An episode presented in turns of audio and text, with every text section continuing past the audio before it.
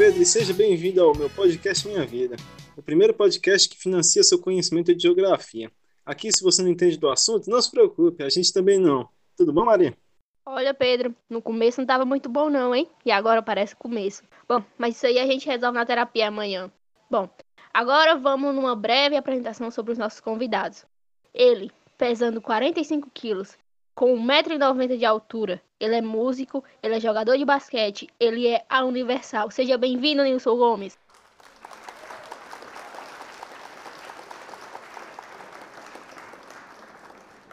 E aí, galera? Tá assistindo o podcast? Uma boa noite. Boa noite, Pedro. Boa noite, Maria, Lins. Inclusive, está muito bonita hoje. E boa noite a todos da mesa, todos elegantes, essas altas pessoas da sociedade. Obrigado pelo convite. O comentário me desconcertou. Bom, com 1,45 de altura, com peso indefinido porque ela é misteriosa, diretamente da Espanha do Paraguai, sobrevivente de um naufrágio. Seja bem-vinda, Natália Riquinha.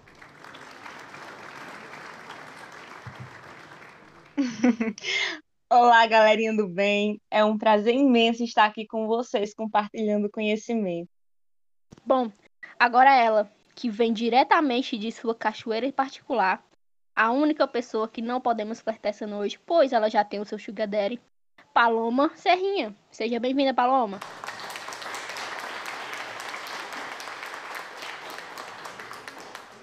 Oi, gente. Tudo bom? Obrigada, Maria, pela apresentação. É sempre bom ter esse reconhecimento, né? Vocês não sabem o prazer que é poder estar de volta pela primeira vez. Falando um pouco mais sério nessa mesa, com a finalização da apresentação dos nossos queridos convidados, eu faço-lhe a pergunta a você, telespectador. Você sabe o que é o BRICS? Quem são? Onde vivem? Do que se alimentam? Descubra hoje no seu podcast Sua Vida. Bom, e aí? Quem poderá nos explicar como surgiu o BRICS? Então, né, gente? Vamos começar falando do ano de 2001 do BRICS. Primeiro, ele foi criado inicialmente pelo, pelo economista da Golden Chances. O nome dele é Jim Onen e não se chamava BRICS, se, chama, se chamava BRIC. Isso porque ele falou que eles Brasil, Rússia, Índia e China. E a partir daí, esse termo começou a ficar muito famoso entre esse meio, né, e até mesmo pelos próprios países. E a partir daí, no ano de 2009, aconteceu na Rússia a primeira cúpula do BRIC, que seria uma reunião onde estavam presentes os chefes dos estados do Brasil, Rússia, Índia e China. Nome bonito, né? Cúpula. Parece aqueles termos usados em filme do futuro, aqueles americanos. Enfim, no ano de 2010, a África passou a, a se agrupar também a esse a esse a esses países, né? E daí eles começaram a fazer bastante reuniões, é, fazer várias trocas de informações de várias áreas, tecnologia, informa ou tecnologia, comércio, economia, saúde, transporte, enfim. Hoje eles já estão abrangendo mais de 30 setores, mas é importante lembrar, viu? Eles não são um bloco econômico, eles são um agrupamento. Entendi, entendi, Paloma. Teve, agora falando um pouco aos nossos telespectadores, teve um pouco de corte aí na fala da Paloma, não se importem muito não, porque ela está na Europa e ela está conversando com a gente por meio da internet. Mas, voltando ao assunto, mas por que exatamente esses países estão aí? Bom, Pedro, pode deixar que eu fale isso aí.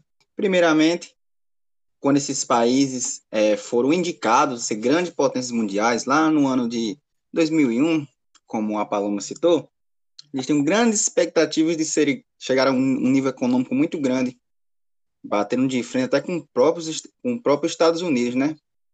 Os americanos, ou estadunidenses, né? Fica a dúvida aí. É, americano é a gente, né? Não é à toa que a China. Não é à toa que a China tem 14 trilhões de dólares no seu PIB, né? Seu produto interno bruto. Ou seja, é o segundo maior do mundo. Só perde para o próprio Estados Unidos.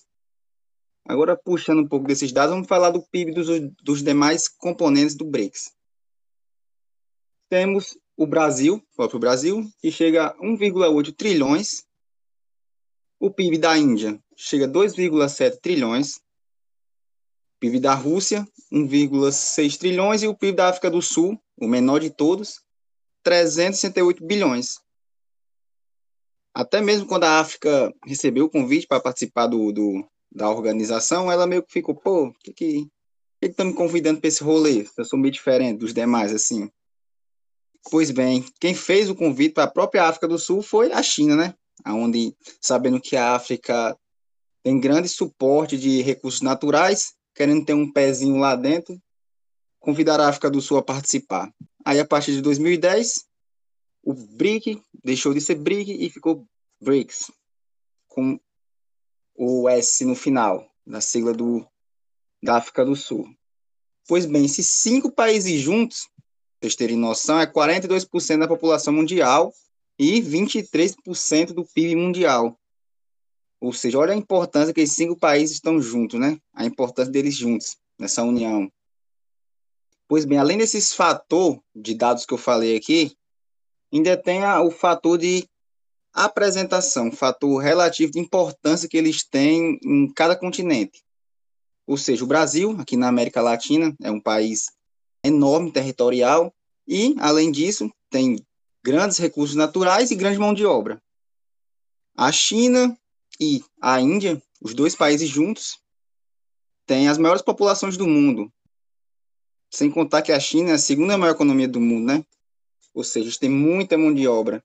A Rússia também, que faz parte da Europa e parte da Ásia, tem nome nos dois locais, e a África do Sul, veio representar o continente africano, né? mesmo tendo um PIB abaixo, eles têm influência no seu continente. Pois bem, a partir disso tudo, eles têm problemas, né? Porque são países que no tempo entraram como emergentes, ou seja, tem aqueles problemas de trabalho, problemas de relações de educação, ou seja, problemas básicos que eles nem deveriam ter, que acabam empencando nesse processo de crescimento. Pois bem, mas nada que atrapalhe a sua importância no cenário mundial. Então, basicamente, por isso, a união desses cinco países, a importância. Após essa explicação do nosso querido convidado Nilson, iremos a um pequeno intervalo comercial para poder passar o anúncio de nossos apoiadores, pois só assim para conseguir manter essa porra aqui.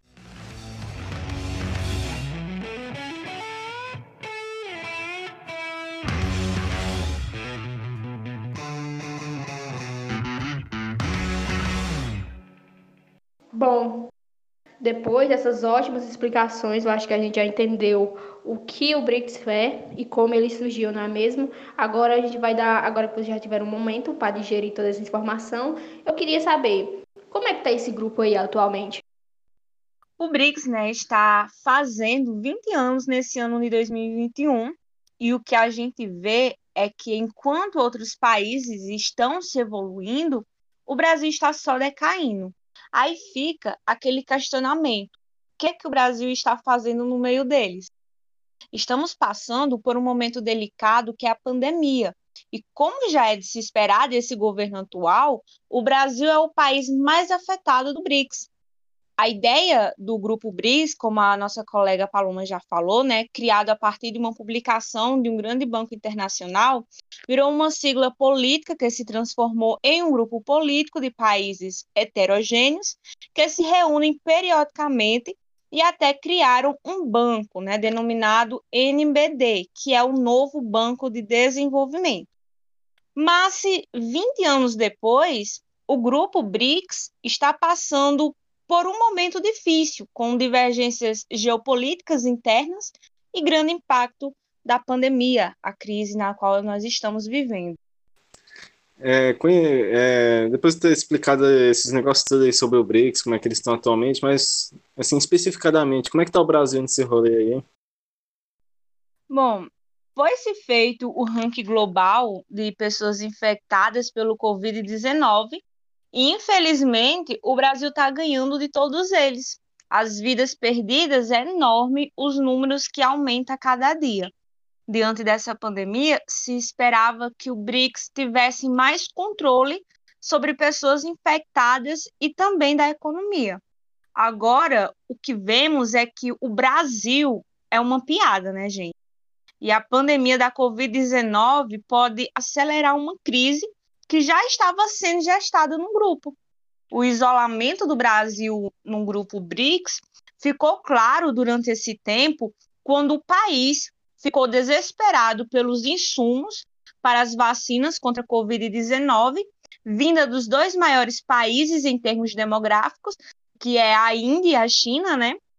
Depois de muita negociação, a Índia ela enviou 2 milhões de doses da vacina de Oxford e no caso da vacina Coronavac, desenvolvida pela farmacêutica chinesa Sinovac, em parceria com o Instituto Butantan, parece que os atritos diplomáticos é, entre o governo federal e o país do leste asiático está dificultando a cooperação e mostrando o grau de isolamento brasileiro.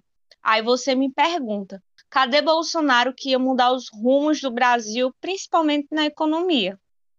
Bom, coitado do pobre Brasil, né? As coisas estão indo de vento em popa para pior principalmente com esse Paulo Guedes, né, na, dentro da economia, e junto com a Corja, que parece aquele personagem raposo que aparece em uma das cenas do pica-pau, que rouba toda a comida e na hora de dividir pega tudo para ele e nada para o pica-pau.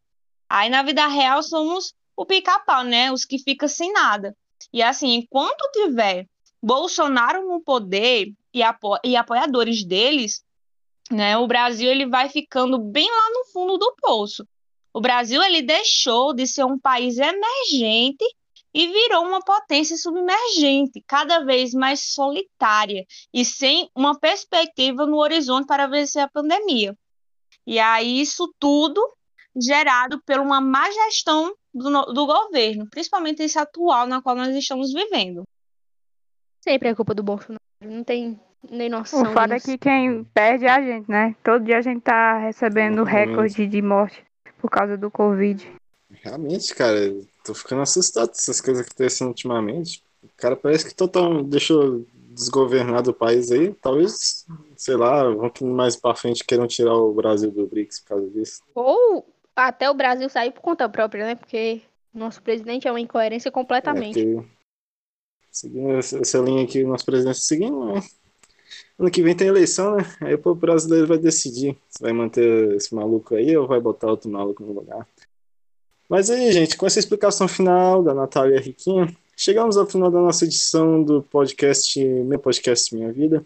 Se você não entendeu, vai pesquisar no Google ou ouça nosso podcast de novo, pagando mensalidade de apenas 500 reais, exatamente metade do seu salário mínimo, onde você terá acesso ao podcast dois meses após sua gravação para ouvir livremente e terá seu nome nas letras pequenas do banner no nosso site. Caso você não encontre as letras pequenas, elas ficam lá embaixo, bem escondidas.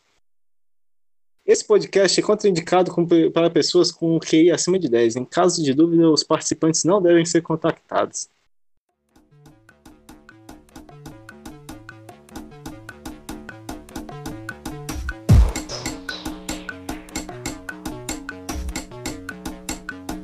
cebediye.